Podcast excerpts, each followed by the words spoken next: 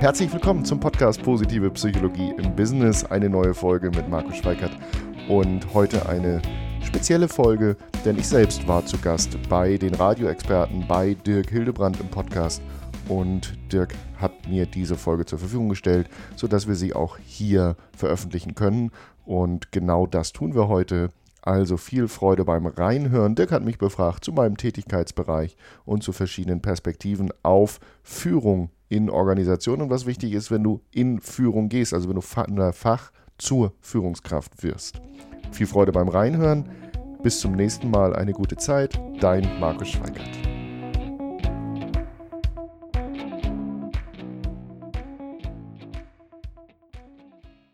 Podcast. Podcast. Zuhören, denn sie wissen, was sie tun. Wenn Sie reden, bleibt einem gar nichts anderes übrig, als zuzuhören. Sie sind zwar nicht als Experten geboren und trotzdem die geborenen Experten. Sie geben ein großes Stück von sich selbst, um andere zu verändern. Los geht's, Ohren auf. Ich drück mal auf die Play-Taste. Ja, herzlich willkommen zu diesem Experten-Podcast und mir gegenüber sitzt ein toller Experte, das ist der Markus Schweikart. Lieber Markus, schön, dass du da bist. Hallo, herzlich willkommen. Danke, dass ich dabei sein darf. Na gern. Kannst du ein bisschen was mal von dir erzählen als Experte, wofür du angetreten bist, damit sich die Hörer was darunter vorstellen können? Ja, sehr gerne. Kennst du das, wenn Menschen in Organisationen von der Fach zur Führungskraft werden? Und Ich, mir persönlich ist es jetzt noch nicht passiert, aber ich Ja. habe davon gehört. Ja, also das passiert ja immer häufiger und gerade in größeren Organisationen ähm, ist mit diesem Rollenwechsel ja eine Menge an Herausforderungen verbunden. Und da wäre es ja wertvoll, einen Sparringspartner zu haben und Führung lernen zu können, anstatt immer nur intuitiv zu führen. Denn ähm, solange es läuft, geht das meistens, aber die Stolpersteine kommen dann, wenn die ersten schwierigen Gespräche mit Mitarbeitern anstehen und so. Ist, und ist es so, dass viele, die dann da reinkommen in die, in die Führungsebene, da nicht richtig darauf vorbereitet sind, auch weil sie auf einmal so viele Dinge tun müssen, für die sie gar nicht ausgebildet wurden? Also ich glaube, dass viele intuitiv einiges richtig machen. Ah, mhm. Aber wir haben zum Beispiel eine Umfrage in einem Projekt äh, mit unserem Hochschulpartner gemacht, wo wir in Interviews mit Führungskräften nochmal genau erhoben haben, Mensch, was sind denn für euch die wirklich schwierigen Sachen? Was sind Stolpersteine? Das sind häufig die schwierigen Gesprächssituationen. Und das Problem mit dem Rollenwechsel ist ja, dass ich dann nicht mehr sagen kann, ey, wie würdest du das denn machen, weil das häufig auch mit Gesichtsverlust oder so verbunden ist. Also ich habe nicht mehr so viele Sparringspartner. Und da komme ich ins Spiel. Ah, so. Ähm, natürlich als Sparringspartner im Coaching, aber eben auch in der Führungskräfteausbildung zum Beispiel. Eigentlich ist es ja totaler Quatsch. Ne? Also ich meine, selbst wenn eine Führungskraft jetzt jemanden, der total im Thema ist, also eine Führungskraft kann nicht in allen Themen drin sein. Und wenn der den fragen würde, hör mal, wie siehst du das? Was hast du für eine Empfehlung für mich? Ist es ja nicht wirklich ein Gesichtsverlust eigentlich, oder? Das es ist schlau, im Grunde das so zu tun. Ja, genau, das stimmt. Das hängt dann wieder von der Unternehmenskultur ab. Ich bin viel in Organisationen, die also mindestens mal 100 Mitarbeiter bis hin zu 1000 Mitarbeiter oder mehr haben. Und äh, dann erlebe ich da ganz unterschiedliche Kulturen, wo die Hierarchien flach sind, wo sehr offen gesprochen wird, wo es auch ähm, keinen Gesichtsverlust in dem Sinne gibt. Wo zum Beispiel auch der Vorstand zusammen mit dem Teamleiter in einem Workshop sitzt.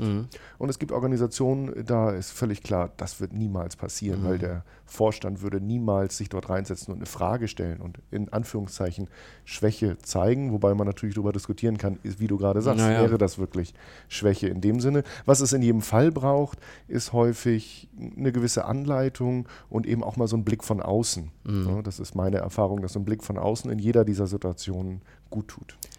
Dich hineinzuholen, ist natürlich auch ein Stück weit so Vertrauen haben, äh, dass da dass das funktioniert. Ne? Wie kriegst du das hin? Das, ist das ein bisschen auch deine Personality und wie du da dran gehst, dass die sagen, ja, kann ich mir mit dem gut vorstellen?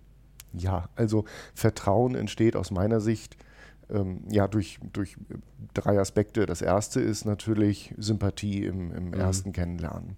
Keine Frage. Das zweite ist, dass das Thema relevant sein muss. Also die Bereitschaft, ähm, uns zuzuhören, mir zuzuhören, ist dann groß, wenn der Schuh drückt, wenn es brennt. Und also irgendwer läuft nicht geradeaus oder in einem Team knirscht es oder zwei, äh, zwei Teams werden zusammengelegt und irgendwie sind wir uns noch nicht grün. Und das dritte ist natürlich die Kompetenz, ne, die da eine, eine Rolle spielt. Und die belege ich dann einfach anhand meiner, meiner Vita ähm, und anhand der, der Erfahrungen, die wir in anderen Organisationen gemacht haben. Und ähm, damit, ähm, ja, können wir den Führungskräften in diesen Situationen, kann ich den Führungskräften in diesen Situationen meistens gut helfen. Gibt es etwas, was dir so im Kopf rumschwert, was so in, den nächsten, der nächsten Zeit wichtig werden wird in diesem Bereich, wo du dich auch gerade darauf vorbereitest, beziehungsweise auch sagst, ah, da muss ich gucken, dass, das, dass ich da gut, gut, gut drauf bin, was das Thema angeht? Ja, also mein Kernthema ist, Wertschöpfung durch Wertschätzung zu erreichen. Mhm. Und das, was mir klar ist, dass Unternehmen nicht dafür da sind, um ich sage jetzt mal, mit Watte zu schmeißen und Bäume zu umarmen und wir haben uns alle lieb, sondern es geht immer um den Fortbestand der Organisation. Mhm. Und den erreiche ich in, am Ende des Tages auch durch Geld verdienen. Mhm. Und ähm, darauf muss, das, muss ich natürlich einzahlen. Und ich glaube, dass ich das besser erreiche, wenn ich gut mit den Menschen in den Organisationen umgehe. Mhm. Und was ich im Moment sehe, ist, alle schreien nach Selbstverantwortung und nach Agilität, ja, und das sind Tools. Ich habe gerade vor kurzem äh, mit der Mitarbeiterin einer Versicherung gesprochen, die sagte, guck mal, unsere Führungskräfte haben jetzt hier so ein Kartenset bekommen. Da steht, da steht drauf, ähm, Vertrauen. Ziehe jeden Tag oder jede Woche eine Karte und jetzt steht hier, heute sagst du mal nur nette Sachen zu deinen Mitarbeitern. Mhm. Also erste Frage, muss ich sowas wirklich auf Karten schreiben, mhm. damit die Leute das machen? Dann denke ich, haben wir ganz andere Probleme. Mhm. Und auf der anderen Seite, sind diese Tools auch häufig so wie so eine Art Feigenblatt, finde ich. Also ja, auch Agilität ist wunderbar, kann ich wie so eine Sau durchs Dorf treiben mhm. und sagen, wir machen jetzt mal Agilität. Aber was da eigentlich hintersteckt, ja. ist eine Haltung und die zu entwickeln. Und ich glaube, das wird in Zukunft auch, auch, auch wichtig und die Erkenntnis für Führungskräfte, ähm, wenn ich wirklich gut führen will, wenn ich meine Leute im Unternehmen halten und entwickeln will, dann kommt es auf die Haltung an. Okay, sehr spannendes Thema auf jeden Fall und äh, voller Relevanz. Wir kommen jetzt zu einer Kategorie, die heißt Fastlane. Ich stelle dir eine kurze Frage, du musst eine kurze Antwort geben. Ja. Was wärst du geworden, wenn du nicht der geworden wärst, der du heute bist? Das ist schwer vorzustellen. Ich glaube, ich wäre Pilot geworden. Mhm. Ja, guck mal, das Headset hast du ja schon auf. Passt doch. Ja. Gibt es etwas, was du als deinen größten Fehler bezeichnen würdest?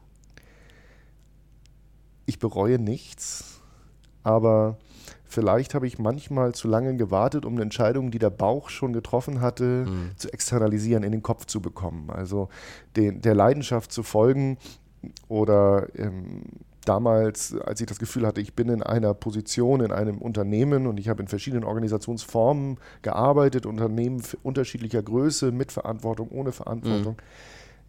Manchmal ähm, hätte ich vielleicht schneller sagen müssen, das ist es nicht mehr. Dann wäre ich schneller vielleicht auch noch näher zu meiner Leidenschaft gekommen, die ich heute ausleben kann in meinem Job. Gibt es eine Persönlichkeit, die du gerne kennenlernen würdest? Wahrscheinlich Barack Obama. Ich mhm. hatte das Vergnügen, ihn, und das habe ich in, in meinem Podcast äh, vor einiger Zeit auch schon mal erzählt. Hast du einen eigenen Podcast? Ich habe einen eigenen Podcast, gut. genau. Hast du ihn in Köln gesehen?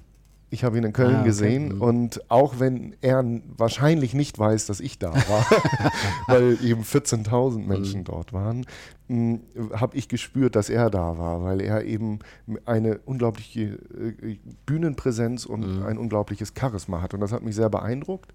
Und ich fand, dass er auch sehr klar war und konsistent in dem, was er sagt und ähm, wie, er, wie er handelt. Und den würde ich gerne mal zum Abendessen treffen. Ja. Hast du eine Buchempfehlung noch für mich? Ja, eines der Bücher, die mich in letzter Zeit am meisten beeindruckt haben, ist Give and Take von Adam Grant. Da geht es um ja, Reziprozitätsformen, also wie gehen wir miteinander um. Normalerweise ist, wenn ich dich zum Geburtstag einlade, erwarte ist, äh, ist die Erwartung, dass ich jetzt auch von Bei dir eingeladen werde und ähm, so agieren wir auch im Arbeitsleben. Und es gibt dann ja Nehmer, ähm, so beschreibt Adam Grant das auch in dem Buch, ne? also die sind immer auf ihren eigenen mhm. Vorteil mhm. bedacht und da haben wir in der Regel auch keine Lust, mit solchen Menschen umzugehen. Und dann gibt es die Geber. Und geben heißt nicht sich aufopfern mhm. ja, äh, für andere, ähm, ohne an sich selbst zu denken, sondern eben an beides zu denken. Okay. Und aber dadurch, dass ich eben auch immer an andere mitdenke, kann ich andere groß machen und natürlich auch Beziehungen gestalten, die auch in Zukunft mir wieder helfen können. Das, das Buch finde ich super. Klingt nach einem spannenden Buch. Und zum Schluss noch dein Lebensmotto, wenn du eins hast.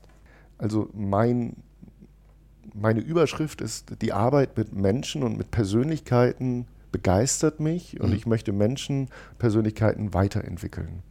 Und danach richte ich mein Handeln aus. Und das kann ich natürlich in meiner Arbeit als Coach, als Berater sehr gut. Das ist auch eine gute Geschichte hier zum Schluss bei unserem Podcast mit Markus Schweikert. Lieber Markus, schön, dass du da warst. Danke dir. Danke dir.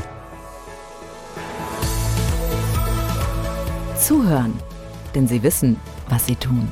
Sie sind zwar nicht als Experten geboren und trotzdem die geborenen Experten.